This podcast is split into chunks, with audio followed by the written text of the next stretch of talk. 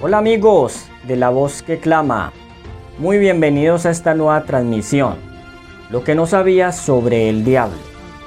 Mientras los hombres desconocen los pasos vigilantes de este terrible enemigo, Él los sigue a cada momento. Él se introduce en todos los hogares, en todas las calles de nuestras ciudades, en las iglesias, también en los consejos de la nación, se introducen los tribunales.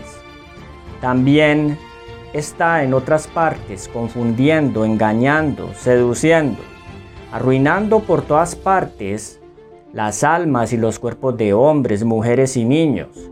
Destruye la unión de las familias, siembra odios, rivalidades, sediciones y muertes. Pero el mundo cristiano lo mira y observa estas cosas diciendo que Dios mismo es el que las dispuso así y que por su voluntad es que tanto atroz sufrimiento tiene que ocurrir en el mundo. Eso es lo que vamos a mirar hoy en la voz que clama. Este aspecto, esta faceta del diablo, que poco se habla desde los púlpitos, que poco se estudia en las sesiones de estudios bíblicos. Mis estimados amigos, los invito a que se unan a esta reunión y compartan esta información. Nuevamente muchas gracias por apoyarnos, muy bienvenidos todos acá desde la ciudad de Medellín, a todos nuestros hermanos y amigos también en esta ciudad y a todas las personas que están procurando todos los días a través de una relación personal con Cristo y usando estos medios como son las redes sociales para poder compartir el mensaje con otros. Vamos entonces a comenzar con una palabra de oración. Padre Celestial, te agradecemos por la oportunidad de poder estar aquí reunidos para estudiar tu palabra.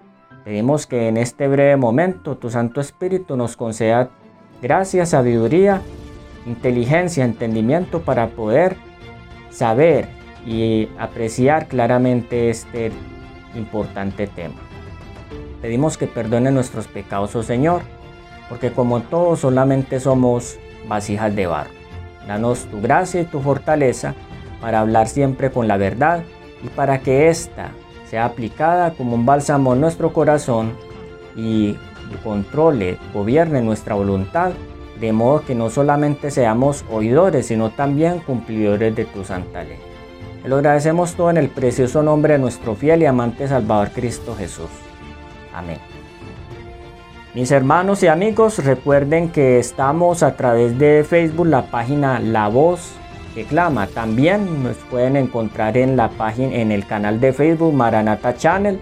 Y hay otras cuentas adicionales como en Instagram y en TikTok donde se presentan algunos contenidos que se considera que pueden ser importantes para la experiencia espiritual de cada uno de nosotros.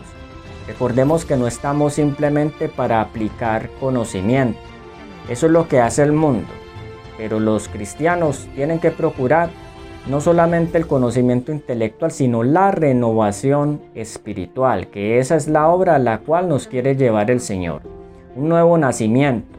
Pero para esto los lomos del entendimiento, como dice el apóstol Pablo, el apóstol Pedro, tienen que estar ceñidos con la verdad. Si nosotros no entendemos la verdad, de nada nos servirá que procuremos tener un nuevo nacimiento, porque el nuevo nacimiento es precisamente esa verdad renovada, esa verdad traída a la mente al corazón, perdón, y aplicada en nuestras vidas, en nuestra experiencia personal, en todo lo que hacemos.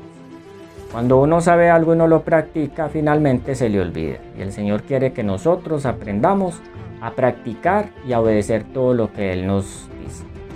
Muy bien, vamos entonces a comenzar este tema. ¿Quién es el diablo? Parece una pregunta tonta, pero porque es una de, precisamente de las o de los personajes que pensamos que conocemos más, pero realmente con lo que vamos a estudiar nos vamos a dar cuenta que muy poco lo conocemos. Si ustedes quieren dar su opinión respecto a quién es o a qué entienden ustedes por ese término, entonces en el cajón de comentarios lo pueden compartir. Estamos acá para estudiar, esto no es un sermón, mucho menos. Y más que un estudio bíblico es precisamente la interacción lo que estamos procurando. Ustedes se sientan libres de opinar, de argumentar o de preguntar. Estamos para aprender. No es cristiano solamente el que escucha o el que enseña, sino el que aprende, porque ¿quién tiene conocimiento verdadero si no solamente el Dios del cielo para enseñarnos estas cosas? ¿De dónde viene el término diablo? Esa, esa palabra en el Nuevo Testamento viene del griego, se dice diabolos en griego y significa acusador. Una de las formas en que lo podemos entender es mirando el texto que está en el libro de Apocalipsis, vamos a buscarlo. Un texto conocido, pero que hay que analizar porque precisamente nos está presentando esa faceta del enemigo del hombre. El diablo es el peor enemigo del hombre. Es la primera definición que vamos a colocar acá. Pero la Biblia nos va a dar un concepto a modo de figura que nos va a decir quién es.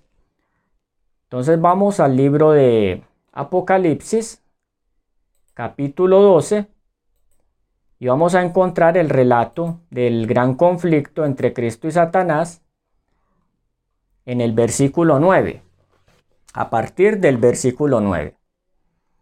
Entonces hubo una gran guerra en el cielo Miguel y sus ángeles luchaban contra el dragón y luchaban también el dragón y sus ángeles.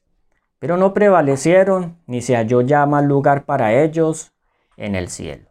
Y fue lanzado fuera el gran dragón, la serpiente antigua, que se llama Diablo y Satanás, el cual engaña al mundo entero. Fue arrojado a la tierra y sus ángeles fueron arrojados con él.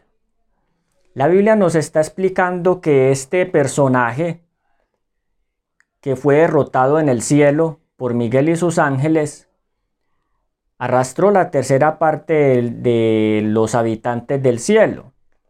Pero nos dice acá en el versículo 9 que él fue lanzado fuera, pero le da el título de gran dragón, serpiente antigua, que se llama Diablo y Satanás. Entonces la Biblia a través de la figura del dragón y la serpiente, nos está dando la descripción de cuál es la identidad del diablo como tal. Es a lo que no se le presta atención porque realmente estamos acostumbrados a ver otra figura, y es la del ser con cachos y cola. Y eso se debe, ya lo vamos a mirar, a que este mismo personaje se ha encargado de distorsionar esa descripción que aparece en Apocalipsis capítulo 12, precisamente porque no le conviene que nosotros entendamos cómo es realmente. Vamos a mirar entonces algunos aspectos acá. ¿Por qué se le llama gran dragón? En el mismo libro de Apocalipsis, ustedes van a ver en el versículo 1, que porque el capítulo nos está hablando de la mujer y el dragón, apareció en el cielo una gran señal, una mujer vestida del sol, con la luna debajo de sus pies y sobre su cabeza una corona de doce estrellas. Versículo 3, apareció también otra señal en el cielo, un gran dragón escarlata, miren el color, es un color rojo, que tenía siete cabezas y diez cuernos, y en sus cabezas tenía siete diademas. ¿Qué características tiene este dragón? que es de color rojo. Es decir, es pecador. ¿Cómo lo sabemos? Porque el color rojo está identificado en la Biblia como un símbolo del pecado. Ustedes lo pueden leer, por ejemplo, en el libro de Isaías, capítulo 1, si quieren tener ese texto. En Isaías capítulo 1 nos da, una, nos da el significado de que, del color como tal. Dice Dios a Israel en el versículo 16, en el versículo 18, Venid a mí y estemos a cuenta, aunque vuestros pecados sean como la grana, como la nieve serán emblanquecidos. Y aunque sean rojos como el carmesí, vendrán a ser como blanca lana. Es decir, el color rojo es un símbolo del pecado. Por lo tanto, el personaje conocido como dragón en Apocalipsis capítulo 12 es un ser de pecado. También la descripción de las siete cabezas y los diez cuernos. ¿Qué son siete cabezas? Nosotros sabemos que la cabeza es la sede de la mente de la inteligencia, pero tiene siete cabezas, es decir, está representando no solamente a este personaje que se llama Diablo y Satanás, sino también los medios o las formas a través de las cuales él trabaja. Tiene agentes y todos ellos hacen parte de la descripción del diablo como tal. Esto es para aclarar porque hay personas, por ejemplo, que se rompen el coco cuando dicen, no, es que el dragón de Apocalipsis 12 representa a Roma, pero también dice que representa al diablo, entonces el uno o el otro. Pues sencillamente está mostrando que él tiene varias cabezas, es decir, varios medios por los cuales, a través de los cuales él trabaja. O sea que el diablo no solamente está identificado en la Biblia como ese ser que se rebeló contra Dios en el cielo, sino que hace parte de él sus agentes, es decir, todos los medios y las personas y los seres a través de los cuales él trabaja y ha trabajado durante la historia. Si fuera, si fuera otra descripción se podría utilizar por ejemplo un pulpo, pero básicamente es acá. Entonces, si popularmente hubiera un concepto correcto de quién es el diablo, no se utilizaría un personaje rojo de cachos y cola. Se utilizaría una imagen de un dragón de siete cabezas y diez cuernos. Esa es la imagen del diablo. Yo quiero que me entiendan, yo no estoy diciendo que él sea un ser monstruoso, porque la Biblia da una descripción muy clara de su aspecto angelical, sino que esas son sus características, es decir, actúa como un dragón. El dragón es un ser mitológico, por ejemplo en la mitología se utilizaba como un ser que salía del mar. También se le describe en algunos mitos como un ser volador, un ser alado. Pero básicamente la descripción del dragón es de una serpiente con alas. Eso es un dragón, una serpiente con alas. El aspecto feroz que le pusieron en las mitologías, el aspecto de como cruel, como que, es decir, ese aspecto terrible básicamente viene de las mitologías, pero en la Biblia la descripción del dragón es la de una serpiente con alas. Entonces es el punto que necesitamos tener en cuenta. Lo otro también es que se le escribe como una serpiente. ¿Y por qué Apocalipsis capítulo 2 está describiéndolo como una serpiente? Pues esto nos lleva al libro de Génesis y vamos a buscarlo. Al libro de Génesis capítulo 1, capítulo 3, donde está la primera historia de la serpiente tentando a la mujer y el relato de la caída del hombre. ¿Qué características tenía la serpiente? De Génesis capítulo 3. Génesis 3.1. La serpiente era más astuta que todos los animales del campo que Jehová Dios había hecho y dijo a la mujer, con que Dios os ha dicho, no comáis de ningún árbol del huerto. Entonces, parte de la descripción. Era quien astuta.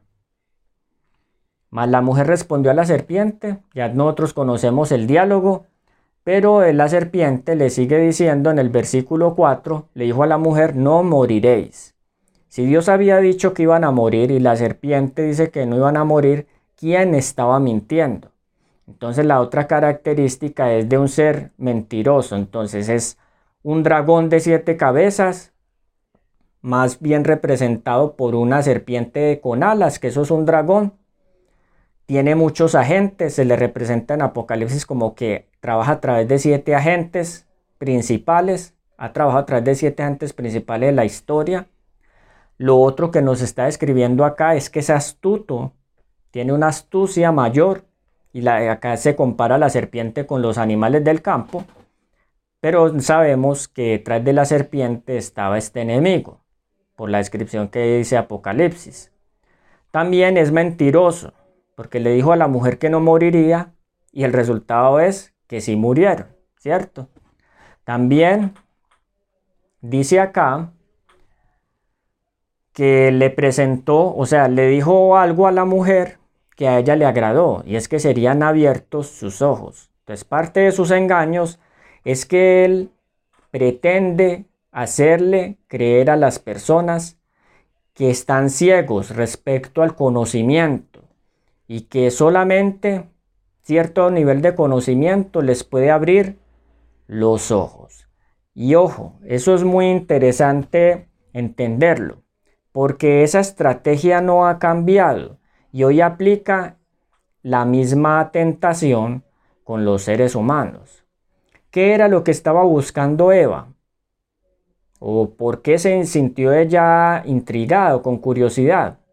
Porque la serpiente le hizo creer que Dios le estaba ocultando algo que ella podría saber y que la beneficiaría realmente.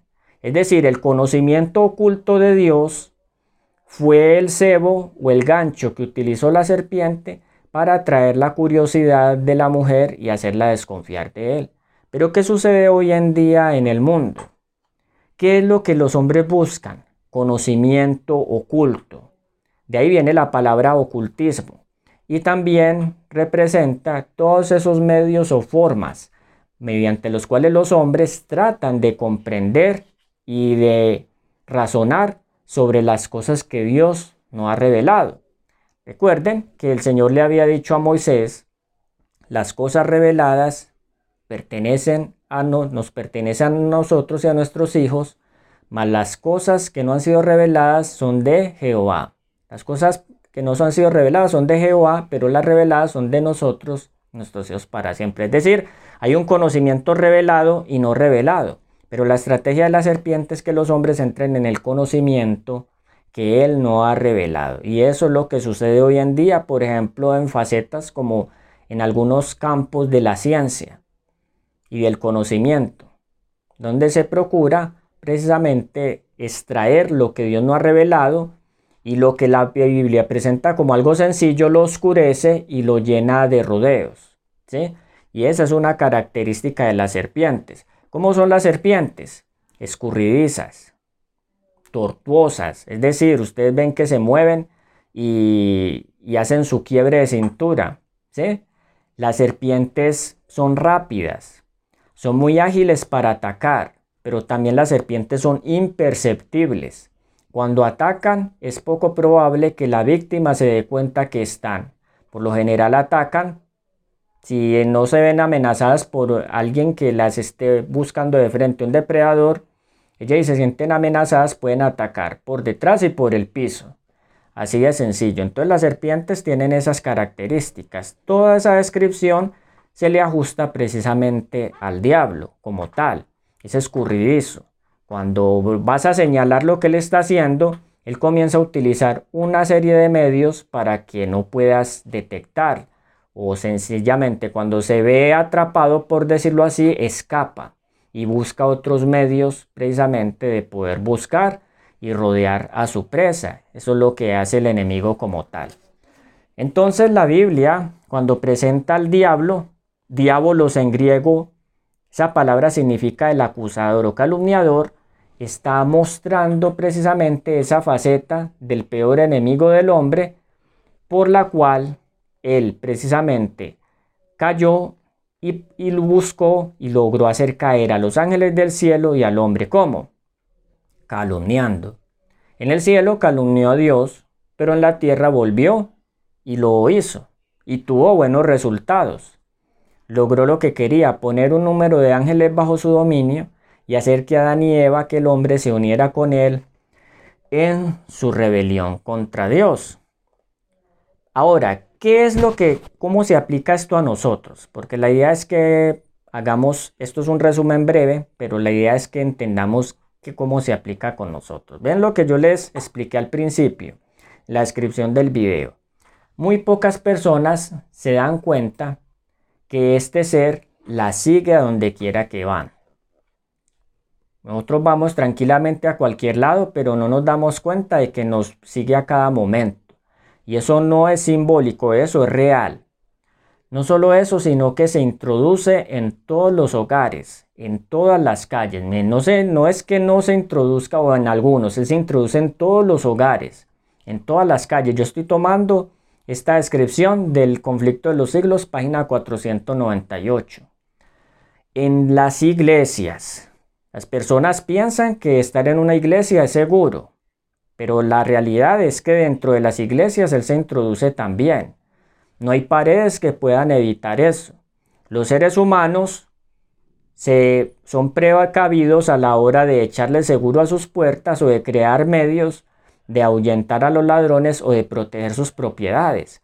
Pero lo que la gente no sabe y no hace es entender cómo es que se protege un hogar precisamente de este enemigo al que no le sirven seguros de puerta ni nada de eso y sencillamente entra por las casas. Entonces, ¿qué es lo que realmente puede proteger a los seres humanos? Nosotros sabemos por la historia que aparece en el libro de Job capítulo 1 que Dios tenía una protección sobre Job. Y el enemigo para poder atacar a Job le tuvo que pedir a Dios que le abriera ese cerrojo, esa puerta, ese cerco, para él poder entrar y destruir.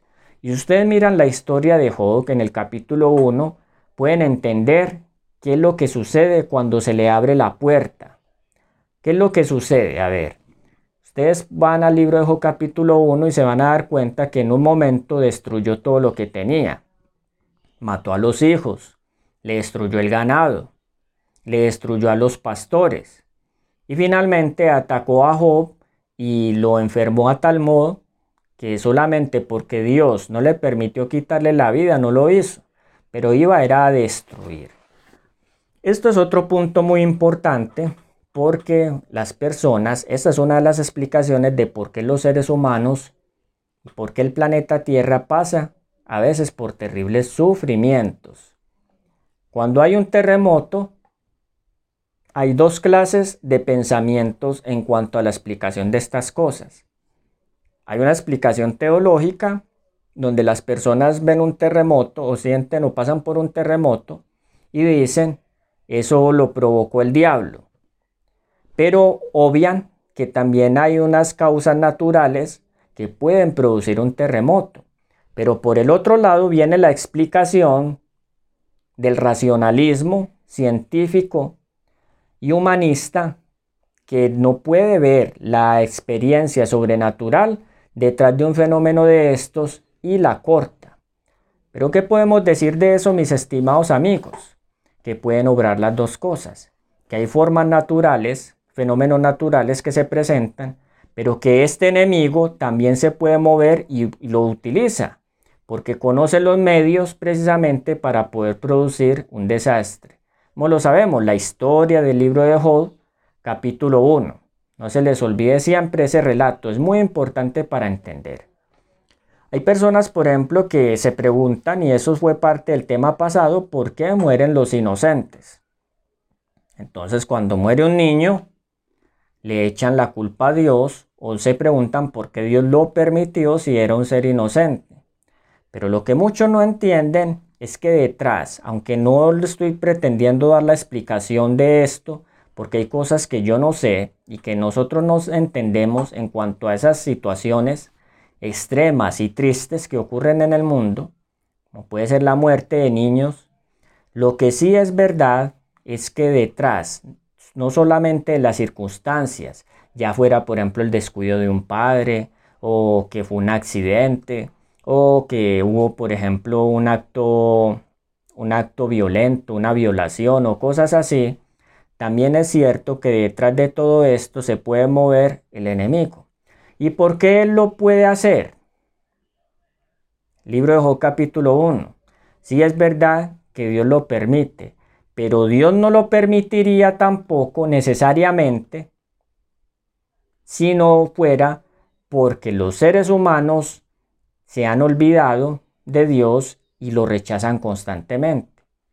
Muchas personas, por ejemplo, cuando ahora que nos estamos acercando a las festividades del Halloween, todo eso, para muchas personas, aunque ya por la información que existe se entiende que es una fiesta pagana, peligrosa, se pierden muchos niños ese día, mueren los gatos y así, Entendemos también que hay muchas personas que todavía lo ven como una festividad inocente. Pero una vez este servidor tuvo la oportunidad de escuchar a una mujer ex satanista hablando sobre esa cuestión. Y básicamente lo que decía es que si entendieran por qué No les doy el nombre porque no lo tengo en este momento. Yo lo escuché. Esa es la fuente, pues seamos realistas. Pero básicamente me hizo reflexionar en algo. Así fuera verdad o no, me hizo pensar en algo. Cuando los padres disfrazan a los niños en Halloween, ellos no entienden qué hay detrás de eso. ¿Cómo engañó la serpiente a Eva? ¿Cómo engañó el diablo a Eva? ¿Cómo que medio usó para calumniar a Dios? Un disfraz. El disfraz fue una serpiente. De modo que ustedes van a encontrar en la Biblia que los disfraces están asociados no a la verdad ni a las costumbres que Dios le dejó a su pueblo ni a sus leyes, sino al actuar de un enemigo astuto. Esos son los disfraces. ¿Por qué los disfraces se, usaban, se usan en las fiestas de Halloween? Muchos lo hacen para celebrar.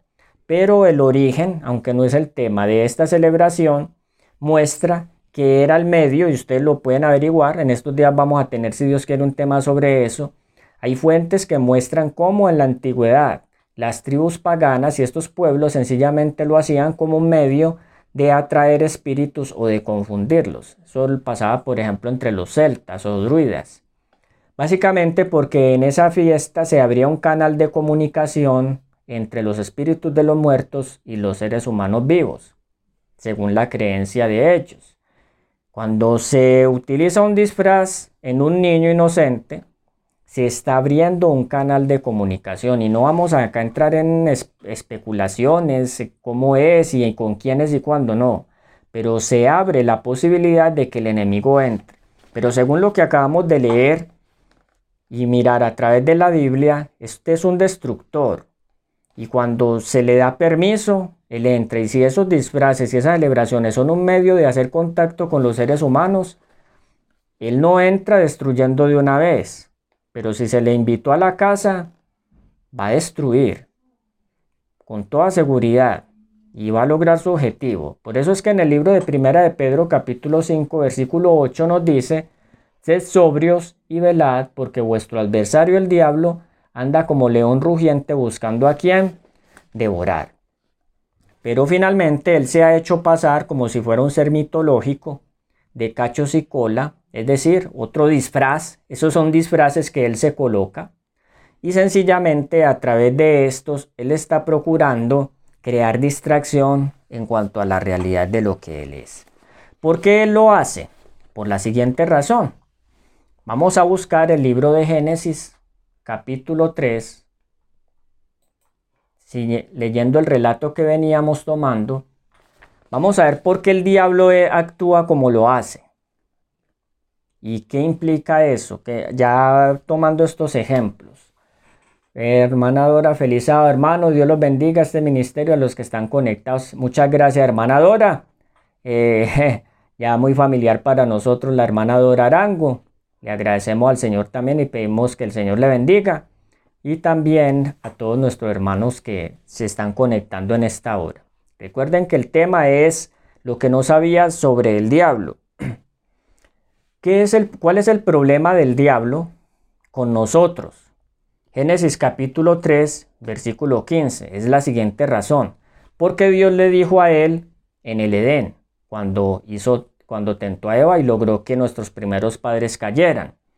Enemistad pondré entre ti y la mujer, o sea, entre la serpiente y la mujer, entre tu simiente, o sea, los descendientes de la serpiente, y la simiente de la mujer, el descendiente de la mujer.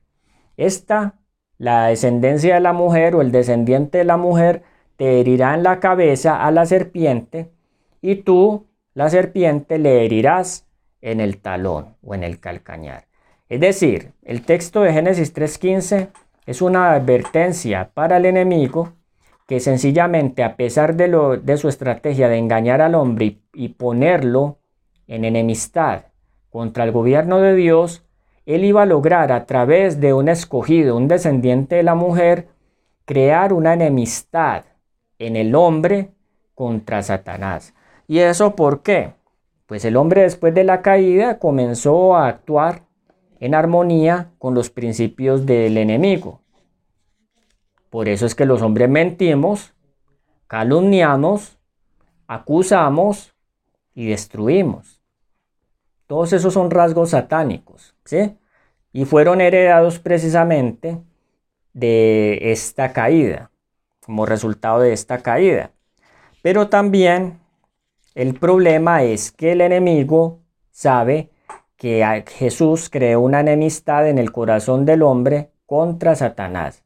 Es decir, aunque el hombre obedece los dictados de Satanás, finalmente Cristo también iba a intervenir y un poder externo al hombre iba a ser posible que éste pudiera resistir y negarse a obedecer todo lo que el enemigo le dictara. Esto a nosotros nos puede parecer muy increíble, pero realmente y nos asombra pensar, por ejemplo, que el ser humano haga lo que este enemigo le dicta. Pero realmente es así. Ustedes lo pueden probar y lo han hecho en la experiencia de cada uno. ¿Alguna vez ustedes han sentido que amanecieron bien, están contentos, todo está marchando muy bien en el día, pero de repente alguien hace algo repentino que a ustedes les disgusta, pero ustedes no están en ánimo de pelear pero de un momento a otro, o les ha pasado que en un momento donde ustedes están tranquilos, relajados, no están pensando nada malo, comienzan a venir una serie de argumentos o de ideas o de preguntas sobre algo que alguien está haciendo y que ustedes entienden o consideran que está malo. Eh, cuando ustedes sientan eso, así no sientan, pero cuando ustedes se les venga esa sugestión hacia la cabeza de un momento a otro, ya saben a quién tienen al lado. Y eso no es exagerado. Que ustedes no lo sientan, que ustedes no vean al personaje al pie, no significa que no esté. Que ustedes no le escuchen la voz audible, no significa que no les esté hablando. Pero el hecho de que el pensamiento se está generando en la mente proviene de dos cosas. Uno, del mal que hay en el ser humano a causa de la caída por el cual él está predispuesto a pensar lo malo y es correcto. No crean que todo lo malo que pensamos es que el enemigo no, no lo sopla al oído. Pero también hay ocasiones donde es el resultado de ese actuar del enemigo, donde él está influyendo directamente entre la, en la persona para procurar desestabilizarla y llevarla a la enemistad. Pero la enemistad contra quién? Contra Dios, y para eso la pone a pelear con sus hermanos. Cuando ustedes, por ejemplo, tengan en su boca palabras de crítica, es por dos cosas, o porque ya están muy acostumbrados a hacerlo, o porque sencillamente un enemigo está al lado diciéndoles que lo que ustedes tienen que decir. Y miren qué tan influyente es que automáticamente uno lo dice. Uno no lo piensa y uno sabe que puede hacer daño con lo que va a decir, pero como que hubiera algo que lo bloquea, que le impide detenerse. Y es por la influencia de este enemigo, es una influencia muy fuerte. Y eso no se puede evitar con la conducta externa.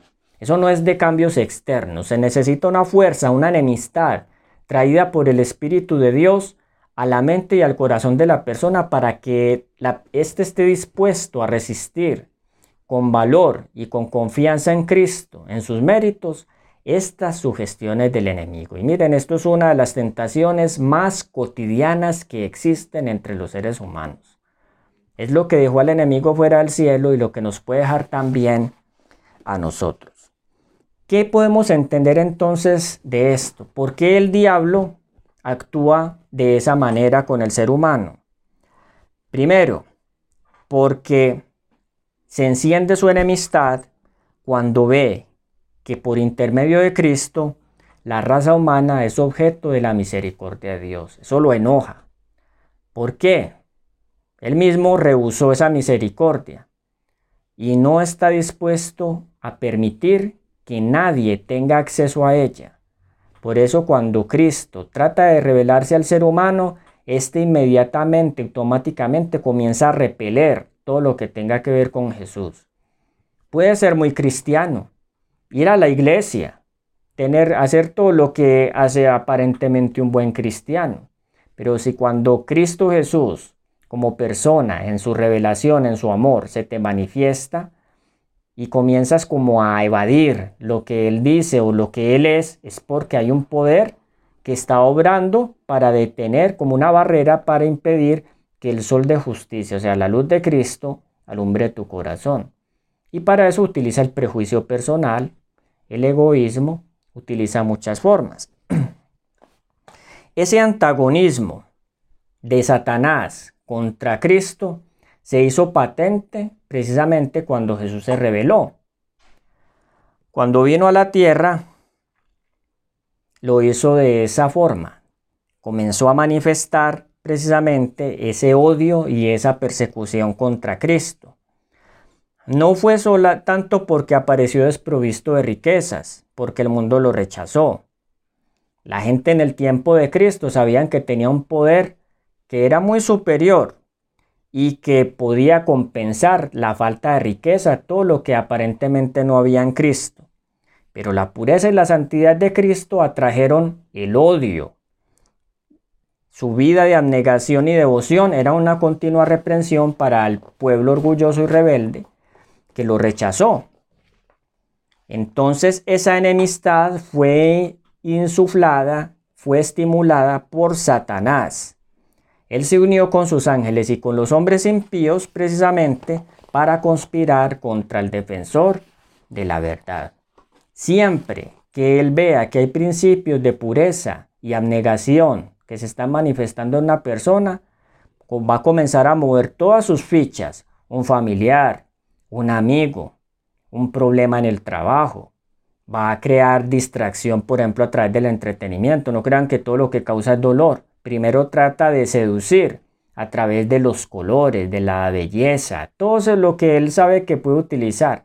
Comienza a expresar o a llenar de dolor a la persona cuando ve que lo uno no le está funcionando. ¿Sí? Y lo comienza a hacer y tiene éxito, muchas veces porque logra desalentar a las personas. ¿Qué más hace este enemigo?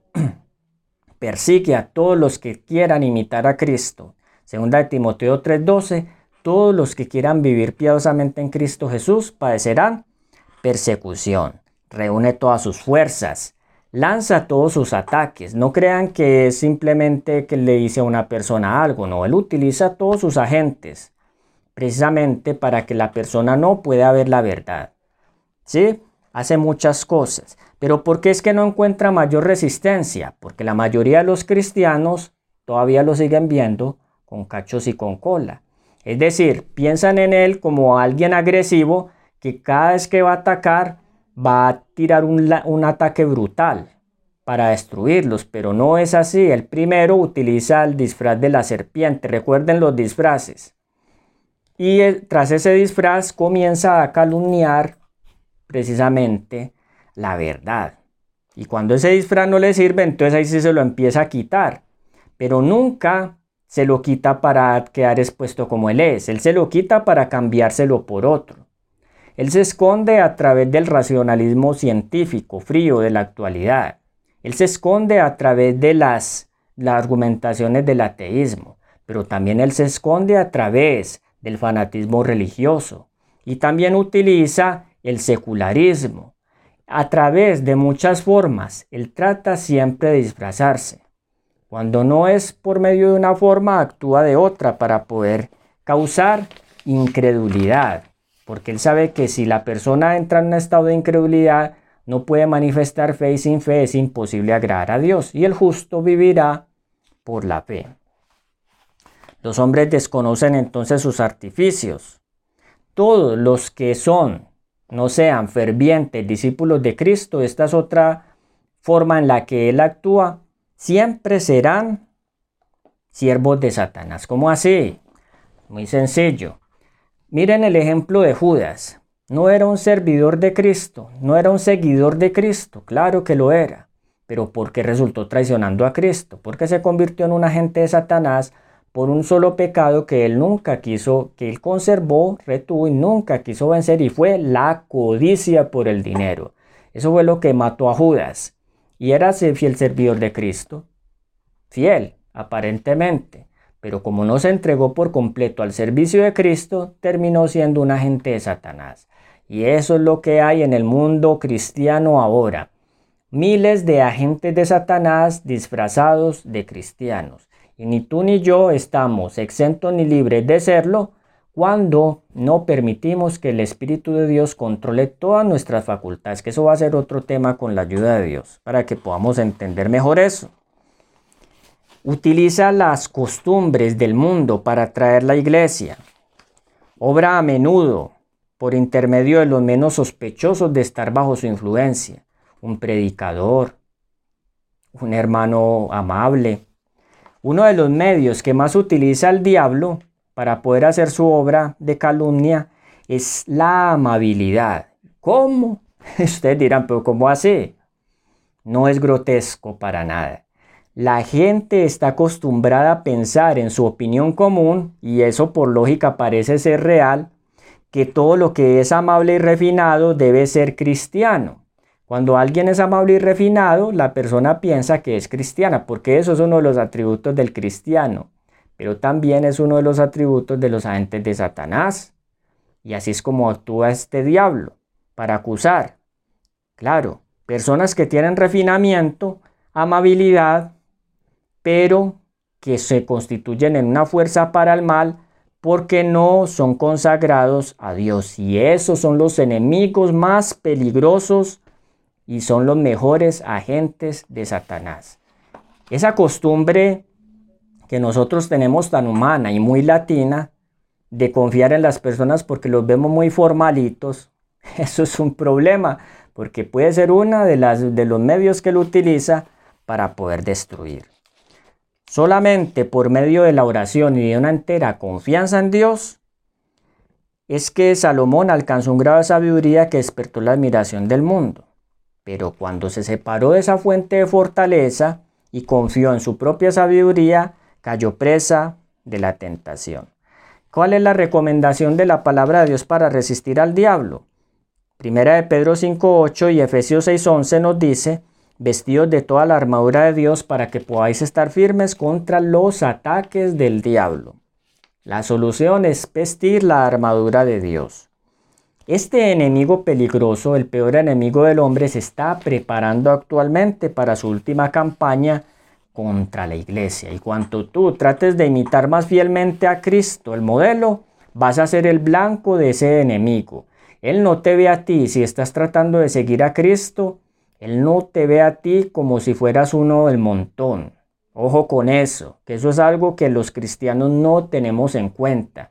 Cuando Él ve que estás procurando seguir a Cristo, a, a, pesar de tu imperfección, Él te ve como un objetivo militar, así, militar. Él sabe que la guerra con Cristo es una guerra a muerte y Él sabe que si tú eres un siervo de Cristo, le vas a hacer la guerra a Él. Entonces Él te la va a hacer a ti. Pero la, estrategia de él no es presentarse de frente peleando, como pensamos los seres humanos que se resuelven los problemas. Es a través del disfraz. Nunca se les olvide. El diablo ha establecido un disfraz. Uno solo uno, muchos. Él tiene múltiples disfraces. Pero así es como él se presenta para distraer. Entonces no es el diablo ese de cachos y cola. Eso es un ser mitológico. Pero es que mucha gente piensa que este enemigo no existe realmente y que el mal está dentro de uno. Es precisamente la palabra de Dios la única que lo desenmascara. ¿Sí? Y todos los que estén activamente en la obra de Dios tratando de desenmascarar sus engaños y le sirven al Señor con muchas lágrimas y tentaciones y con toda humildad, deben resistir a este enemigo. Cristo dará, y para esto para que terminemos, Él va a dar su fuerza a todos los que se la pidan. El tentador no tiene poder de gobernar la voluntad. Y escuchen esto, porque esto es clave para poder soportar y resistir en la lucha contra el mal. Miren, el diablo puede causar agonía, pero no puede corromper. Eso es un principio. Él te puede presionar, él te puede causar dolor, él te puede hacer un montón de cosas, pero no te puede obligar a pecar, él no puede contaminar. No lo pudo hacer con Cristo. Por eso ustedes ven que aunque lo persiguió, a todo momento, desde la cuna hasta la tumba, no lo pudo vencer, porque Jesús, porque el hecho de que él presionara a Jesús hasta el extremo, porque con Jesús lo hizo hasta un punto desgarrador, insoportable, que ninguno de nosotros hubiéramos podido soportar, Jesús lo resistió y venció. Y por eso es que el cristiano tiene verdadera seguridad en el Hijo de Dios, La única fuente de seguridad para el cristiano es conocer, comprender y seguir las pisadas de Cristo. ¿Qué tal? Espero que esta explicación haya servido. Hay muchas cosas más que dice la palabra de Dios, pero pienso que lo que hablamos ahora es suficiente para que reflexionemos y llevemos la verdad a nuestro corazón. ¿Cómo te estás preparando para esta última batalla entre el bien y el mal, para la cual el enemigo ha estado planeando desde hace varios siglos la estrategia para poderte quitar a ti la corona de la vida? Pero estás preparado tú, estás tomando parte en este conflicto, en esta guerra de parte de Cristo, para poder vencer las tentaciones, para romper con los lazos del pecado, para ayudar a otros a fin de que se puedan salvar y puedan ser rescatados precisamente el reino de las tinieblas al reino del amado Hijo de Dios. Mis estimados hermanos, que el Señor los bendiga. No sé si hay algún comentario, no veo más. De todos modos, espero que haya sido de gran bendición para ustedes. Mañana, si Dios quiere, 2 y 30 de la tarde, vamos a tener otro tema bastante interesante, ya que estamos en estas fechas donde se está hablando tanto del Halloween. Es la muerte, la luz al final del túnel. No te lo pierdas porque vamos a hablar acerca del estado de los muertos. Espero que invites a más personas para que tengan la oportunidad de conocer estas cosas, mis estimados amigos y hermanos. Que el Señor los bendiga. Un feliz sábado para todos, una feliz noche. Muchas gracias por su atención. Hasta la próxima.